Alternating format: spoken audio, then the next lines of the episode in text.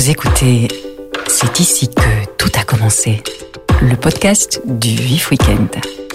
On vous invite à un voyage, une promenade dans le temps, une balade dans l'espace géographique de notre petite Belgique, un voyage dans l'intimité d'une série de personnalités. Là où chacune, là où chacun s'est inventé, puisqu'il faut un début à tout. Voici le septième épisode de C'est ici que tout a commencé pour Anne Ruet.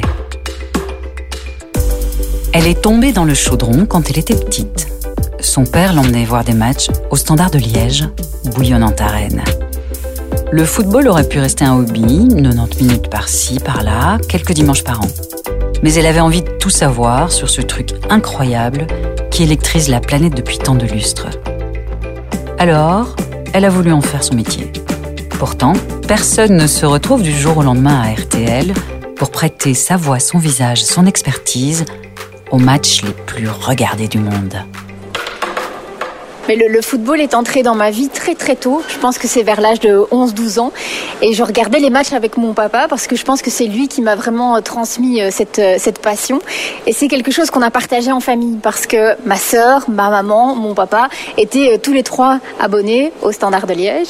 Et donc j'ai eu l'occasion de vraiment partager cette passion avec eux. Et ça a créé vraiment des liens très très forts parce que on sentait qu'on était tous animés par cette envie de, de suivre de plus en plus de matchs, d'en apprendre de plus en plus.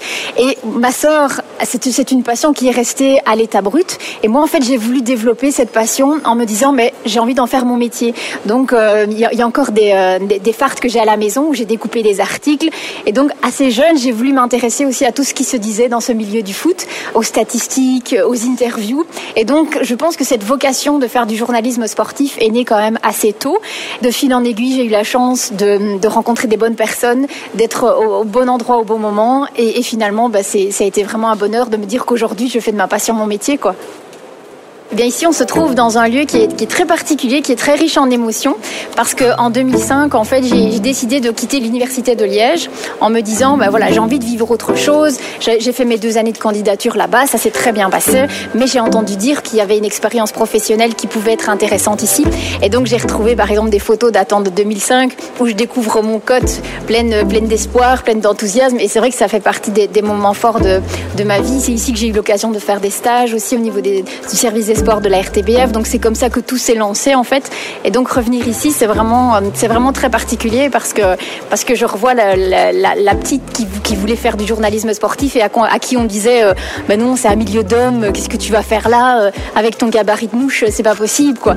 Et puis finalement, avec l'espoir, avec l'envie, avec l'enthousiasme, avec euh, un peu de chance de tomber au bon moment, ben il y a moyen de faire des belles choses.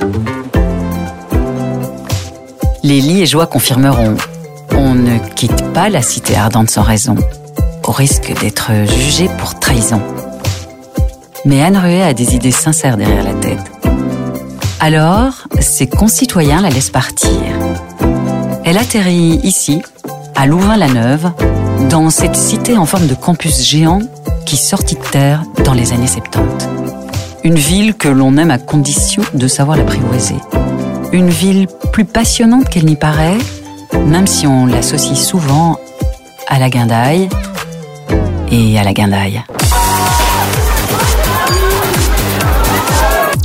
Mais Anne Ruet, elle a préféré se la jouer studieuse plutôt que guindailleuse. Maintenant, c'est vrai que la clé, c'était de trouver un, cote, parce que faire les trajets, c'était pas possible tous les jours. Et en fait, moi, j'étais dans un, dans un état d'esprit où, où j'avais pas trop envie de me disperser non plus, puisque je, je suis pas forcément quelqu'un de, très festif. Et donc, j'avais peur de me retrouver peut-être dans un cote avec 10, 15 personnes. Et en fait, mes parents, je leur en serais vraiment éternellement reconnaissante. On a regardé ensemble ce qui pourrait être la meilleure solution. Et en fait, j'ai trouvé un petit cote individuel. Et donc, ça ressemblait à une petite cage à poules. Hein. C'était vraiment tout petit. Hein. Quand je revois encore les photos, il y avait vraiment juste la place pour un lit et une petite cuisine. Mais ils, m'ont mis dans des superbes conditions parce que j'ai pu, j'ai pu voilà me, concentrer euh, par rapport à, mon projet pendant deux ans. Et je pense que le budget était énorme. Enfin, on se rend pas compte de ce que c'est pour des parents ici. Je pense un, un code comme ça de pouvoir soutenir, de pouvoir aussi euh, faire des trajets. Parce que je me souviens quand j'arrivais pas à prendre le train, ils, venaient me déposer ici en stage. C'était à Bruxelles à la RTBF là aussi. Ils, ils allaient faire des trajets, etc. Donc je pense qu'avec un petit peu de recul, même si voilà, dès, dès, le moment précis, bah, je me rendais bien compte de, de, tous les efforts qui sont faits, mais je me rends encore plus compte quelques années plus tard. Et, euh, et franchement, je pense que grâce à eux, j'ai vraiment pu faire des, des choses magnifiques ici et, et vraiment me mettre dans des bonnes conditions de travail, quoi. En fait, comme j'étais très proche de, de, mes parents et que je le suis encore à l'heure actuelle, c'est vrai que le week-end, pour moi, c'était pas la volonté de rester ici ou de, ou de faire des sorties, etc. Moi, j'avais envie de me retrouver dans mon cocon familial, de pouvoir refaire le point sur tout ce qui s'était passé la semaine et de profiter ensemble de cet amour du football et de cette, de cette envie qu'on avait de la partager en famille. Donc, c'est vrai que moi, ça faisait partie de mes petits, de mes petits plaisirs le week-end, c'est d'aller voir, d'aller voir le match de foot, de faire des déplacements, parce que faut savoir aussi que voilà, quand on fait des déplacements, part tôt, on revient tard. Donc c'est toute une organisation, c'est toutes des personnes avec lesquelles j'ai encore des liens à l'heure actuelle parce que c'est des gens aussi avec qui j'ai vécu des chouettes moments. Et donc c'était un exutoire, quoi. Ça fait du bien aussi de se retrouver dans ce milieu-là. Et donc j'ai toujours voulu aller au foot, j'ai toujours voulu aller euh, dans les tribunes parce que je pense que le foot c'est un générateur d'émotions incroyables. Et donc euh, il y, a, des souvenirs incroyables que j'ai encore en tête. Et, euh, et c'est ça aussi qui fait.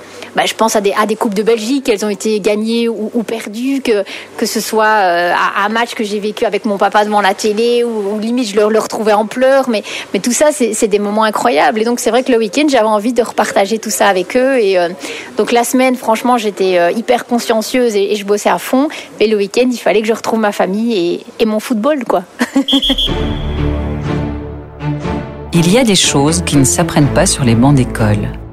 Le foot par exemple. Anne Ruet n'en joue pas mais elle en raffole Elle a des gens qui l'inspirent, mais pas vraiment d'idole. Et si certains vendraient père et mère pour apparaître à l'écran, elle ne cherche pas ce genre de victoire. Plus tard, on lui dira souvent qu'elle a eu de la chance d'avoir trouvé sa place dans un milieu d'hommes. Elle acquiesce. Mais si l'égalité traîne la patte, l'évolution est en marche. J'ai présenté à la demande de la ministre des Sports euh, Valérie Glatini un webinaire sur la place des femmes dans le sport. Et donc ce sont des, des tables rondes. Pendant deux heures, j'ai animé ces tables rondes. Et j'ai retrouvé quelqu'un qui était ici euh, à, l'EJL, Olivier Standard, qui me dit en fait, c'est pas que la télé ne laisse pas assez de place aux femmes, c'est qu'en fait on voit qu'il y a une rubrique sport allez, ici à l'UNIF et qu'il y a très peu de femmes qui sont inscrites. Donc en fait, il faut pas se tromper de combat non plus. Il faut pas dire tiens c'est quoi la RTB ou RTL qui a pas assez de femmes euh, mises en avant, etc. Mais c'est qu'il faut voir qu'au niveau des études, il n'y a pas forcément beaucoup de femmes qui s'inscrivent dans cette dans cette euh, section sport. Donc il faut voir aussi si maintenant il n'y a pas une certaine peur, etc. Mais donc voilà le, le sport féminin à la télévision et pour l'instant c'est pas forcément très représentatif mais c'est pas forcément les télévisions qui sont en cause. C'est plus les femmes qui n'osent peut-être pas passer le pas ou qui veulent vivre leur passion sans en faire leur, leur métier quoi heureusement les mentalités sont en train de changer et donc on n'a plus la même vision des femmes qui jouent au foot. On n'a plus la même vision des femmes qui travaillent dans le milieu du foot. Et heureusement maintenant il y a des exemples quand même à suivre hein. en France il y a quand même euh, des, personnalités fortes qui, euh, qui sont présentes. Je pense à Estelle Denis qui vient de, faire sa dernière émission à l'équipe euh, la semaine dernière. Il y a Nathalie Yanetta. Enfin il y a, des, femmes extraordinaires. Il y a beaucoup de journalistes sportifs qui sont mis en avant. Il y a des émissions qui sont présentées par des femmes et, et plus personne ne se pose la question de savoir si elles ont les compétences ou pas. Elles sont là parce qu'elles connaissent leur métier parce qu'elles savent de quoi elles parlent. Et donc euh, je pense que c'est vrai qu'il y a peut-être un exemple français à suivre mais euh, la vision n'est plus du tout la même qu'à l'époque ma grande chance je pense c'est d'avoir toujours baigné dans le milieu du foot. Donc ça veut dire que dès, dès le plus jeune âge j'allais au foot tous les week-ends. Donc c'est un milieu que je connais. Ce sont des, voilà des journalistes que j'essayais de croiser etc que donc, aller, aller dans une tribune c'est quelque chose qui m'était familier. Donc j'ai jamais dû me défendre par rapport à ça parce que la passion était là et parce que l'intérêt était présent. Donc je pense que quelqu'un qui arrive dans ce milieu là il n'a pas forcément ni cette passion ni cet intérêt doit se battre deux fois plus. Moi à à l'école j'allais toujours avec les garçons pour parler du foot et de ce qui s'était passé le week-end. Donc je veux dire c'est une habitude que j'ai eu parce que maintenant quand on me dit oui mais comment ça se passe dans un service de sport principalement masculin mais je dis mais j'ai toujours travaillé avec des hommes en fait. Donc j'ai eu très peu de collègues féminines parce que ce, sont des gens avec qui on partage la, même passion et la même envie de, de parler de foot pendant des heures et des heures. Donc, euh, donc je pense que j'ai jamais dû euh, les convaincre de ça parce qu'ils ont senti vraiment que j'étais animée par cette envie de faire du journalisme sportif. Et donc ça a été vraiment vraiment très facile. J'ai jamais eu vraiment sincèrement de remarques sexistes de la part de mes collègues. Et ça, heureusement, parce que je sais pas comment je l'aurais vécu. Alors évidemment, sur les réseaux sociaux, il y a eu quelques blagues au début. Euh, mais qu'est-ce que c'est que cette dame qui devrait rester dans sa cuisine?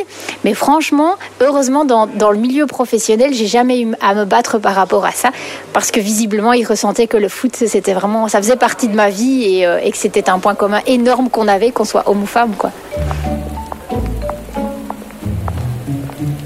Il y a du sourire dans la voix d'Anne Ruel lorsqu'elle nous emmène dans les rues piétonnes de Louvain-la-Neuve. La pluie de ce magnifique été nous a poussés vers un café, non loin du côte où les syllabus de Anne se couvraient de fluo. On est aussi à un jet de pierre de la faculté qui lui servit de vestiaire avant de rejoindre les terrains, ceux du service des sports de la RTBF, de Standard TV, d'AB3 et enfin de RTL TVI. Mais pas si vite. En cours de chemin, il y a eu des rencontres. Je pense que de toute façon, dans ce milieu-là, l'entourage, c'est essentiel mais il y a aussi toute une façon de, voir les choses. Il y, a, une éducation, il y a, des objectifs de vie, il y, a, des rencontres aussi qui font que, ça te modifie un petit peu ta, façon de voir les choses. Et je pense que j'ai eu la chance d'avoir des gens sur mon parcours qui m'ont vraiment aidé et qui, euh, et, qui ont toujours relativisé aussi le fait de faire de la télévision, que c'était avant tout un amusement, que c'était pour se faire plaisir, que c'était du sport. Donc je pense que je suis jamais, jamais été confrontée à des gens euh, qui, euh, voilà, qui commençaient à se dire hey, tu sais, la, télé, c'est un milieu exceptionnel, nanana. Non, tout le monde, tout le monde a dit, écoute, c'est un milieu particulier. Euh, exigeant, il faut travailler, il faut y croire, mais il faut pas se reposer sur ses lauriers. Donc je suis toujours, j'ai toujours été confrontée à des gens qui justement m'ont dit travail, travail, travail. Et euh, je pense à Marc Delire par exemple à l'époque d'AB3 où il m'a dit tu sais quand tu es bord terrain, tu dois avoir une liste de statistiques, mais tu dois en avoir allez 15 pages. Et moi je veux que tu me balances tout ça à l'antenne. Il dit t'es pas là pour faire une ou deux interventions. Si tu es mon bord terrain, je veux vraiment que tu interviennes pour des choses euh, intéressantes avec un maximum d'infos, etc. Et donc chaque match, bah, je, me disais, allez, maintenant je vais, je vais lui montrer que je prépare énormément, que je sais pas mal de choses euh, euh, lors du match, etc. Et donc euh, voilà, c'est ce type de personnalité qui m'a fait beaucoup de bien parce que c'est des gens qui, voilà, qui croient en toi et qui te disent aussi, bah, t'es là, mais t'es voilà, pas là par hasard, mais maintenant il faut bosser, quoi l'air de rien, c'est un milieu dans lequel il faut se battre, dans le sens où il faut pas. Euh, si, un homme, par exemple, fait une erreur, on va, dire qu'il est fatigué. Si une femme fait une erreur, on va dire qu'elle n'est pas compétente. Et moi, c'est ça, ça m'a toujours animé en me disant, j'ai pas le droit euh, de, me dire, tiens, maintenant, après X années, euh, j'arrive les mains dans les poches à une émission. Je veux dire, je suis toujours aussi, euh, aussi minutieuse. Enfin, mes, collègues, parfois, ils me charrient parce que c'est vrai que mes conduites, euh, il y, y, a plein de choses dedans, mais je me dis, je dis, c'est des, cartouches, quoi. Donc, je me dis, si jamais à un moment donné, tu as Mbaye, tu as Felice Mazou qui, qui, me relance sur quelque chose, ben hop, j'ai une petite cartouche à sortir parce que je l'aurais préparé, parce que je l'aurais vu, parce que j'aurais été voir des statistiques. Donc, tout ça, je pense qu'il faut vraiment garder, garder ça à l'œil et j'espère ne jamais être blasé parce que ceux qui disent qu'ils font des émissions et qu'ils arrivent une demi-heure avant, mais quelle tristesse, quoi. Moi, j'ai l'impression que je prends même plus de plaisir en amont à préparer les émissions, à essayer de décortiquer un petit peu les matchs, euh, d'essayer de voir les, les, belles histoires humaines aussi qu'il y a des joueurs qui doivent se remettre un petit peu dans le bain, des entraîneurs qui sont sur la sellette. Enfin, moi, je trouve que c'est toute cette dramaturgie à connaître en amont qui est hyper intéressante, hyper excitante. Et moi, limite, c'est la partie du boulot que je préfère. C'est cette, c'est cette partie en amont où je dois justement euh, faire un petit puzzle et, euh, et créer la conduite, quoi.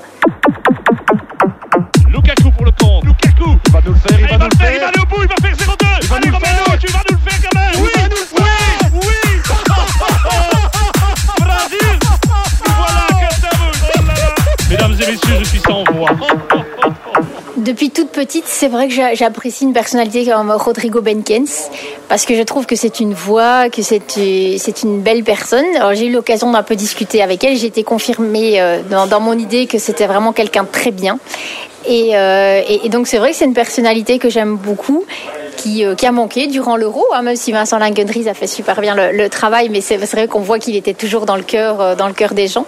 Maintenant, je pense qu'il faut prendre des distances par rapport à, ce qu'on appelle des modèles, parce que que ce soit homme ou femme, je, pense que l'important c'est d'avoir sa propre nature, d'avoir ses propres failles et ses propres qualités, mais essayer de copier quelqu'un, je pense qu'à un moment donné on s'y perd. Et donc quand on s'y perd, le public il comprend qu'il y a quelque chose qui ne va pas, il comprend qu'il y a quelque chose de faux. Donc je pense qu'il vaut mieux s'assumer tel qu'on est et de ne pas vouloir copier, de pas vouloir prendre des expressions à gauche à droite, mais pouvoir, pouvoir créer son propre vocabulaire. Ça, c'est une richesse, je pense, qui, qui est intéressante et qu'il faut pouvoir conserver. quoi.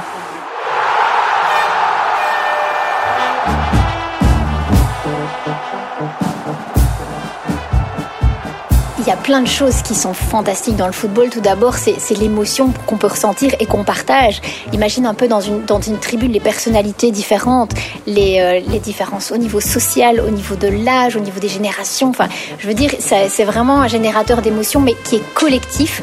Et donc ça, je trouve, c'est fantastique de pouvoir s'émouvoir par rapport à, à, à, un même moment et dans, dans un même environnement. Donc ça, déjà, je trouve ça fantastique. Et puis, ce qui est euh, assez intéressant dans une émission, c'est qu'on remet toujours les compteurs à zéro. Ça veut dire que, par exemple, en Ligue des Champions, il y a des matchs le mardi, le mercredi. T'as beau avoir fait de bonne émission le mardi, ton émission du mercredi, c'est peut-être d'autres gens qui vont la regarder. On remet toujours les compteurs à zéro. Que ce soit aussi dans une équipe de football. J'ai eu l'occasion de travailler 7 ans au Standard de Liège. Je me suis rendu compte de plein plein de choses. Je pense que tous les journalistes sportifs devraient faire au moins un stage dans un club parce que là, on se rend compte aussi du, de l'aspect humain, qu'il y, a, plein de choses qui interviennent aussi au niveau des résultats, au niveau de la gestion d'une équipe, de la gestion d'un vestiaire. Et donc tout ça, c'était hyper intéressant aussi euh, à suivre. Et je pense que ça fait partie du, voilà, du, fait que c'est un milieu tout à fait exceptionnel, mais je pense qu'il ne faut pas essayer de savoir trop de choses. Donc par exemple, le, salaire des joueurs, je me bouchais chaque fois les oreilles quand on en parlait, parce que ça c'est des trucs que je ne veux pas savoir. Je ne veux pas savoir qu'un joueur rate sa passe alors qu'il gagne X fois plus que moi. Ça c'est des choses qui m'intéressent pas. Le football business, etc. Moi je, je, je comprends que ça, ça puisse faire polémique pour certains, mais moi je veux vraiment prendre des distances avec ça, parce que je veux quand même garder un côté naïf et euh, un regard assez neutre par rapport à tout ça parce que pour moi l'émotion le foot c'est de l'émotion et c'est euh, on est loin des 11 joueurs qui tapent dans un ballon. Enfin il faut se rendre compte de ce que c'est pour certaines personnes et pour certaines familles et, jamais plus on dira cette phrase là quoi. Les émotions sont reines. Mais en télé quand les caméras s'allument il ne suffit pas d'y briller. Il faut y rester. Anne Ruet fut une élève sérieuse c'est une vraie bosseuse. On ne change pas une philosophie qui gagne.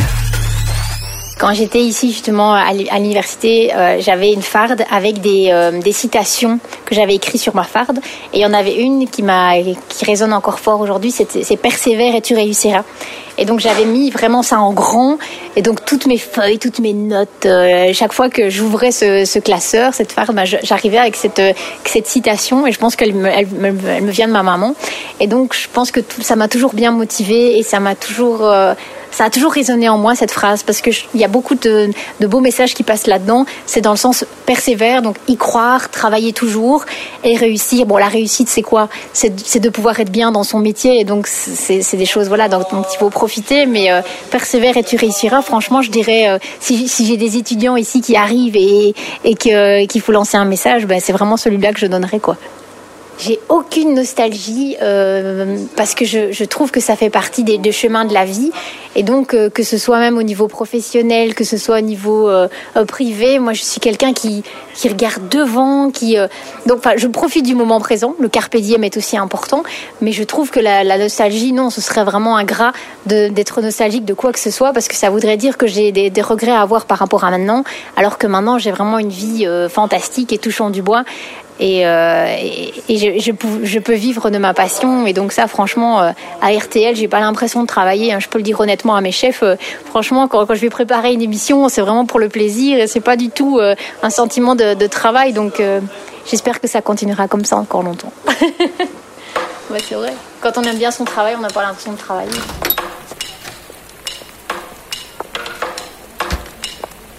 Tout passe trop vite ça lui a fait bizarre de revenir ici. Anne Ruet nous avoue qu'en fait, elle est arrivée un peu avant l'heure de notre rendez-vous. Elle en a profité pour prendre des photos de son ancien cote sous les gouttes.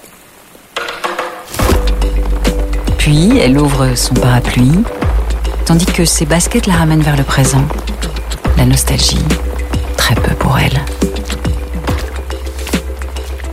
Vous venez d'écouter Anne Ruet dans C'est ici que tout a commencé, le podcast du Vif Weekend par Nicolas Balmet. Retrouvez les épisodes de ce podcast sur le site du Vif Weekend et sur toutes les applications podcast.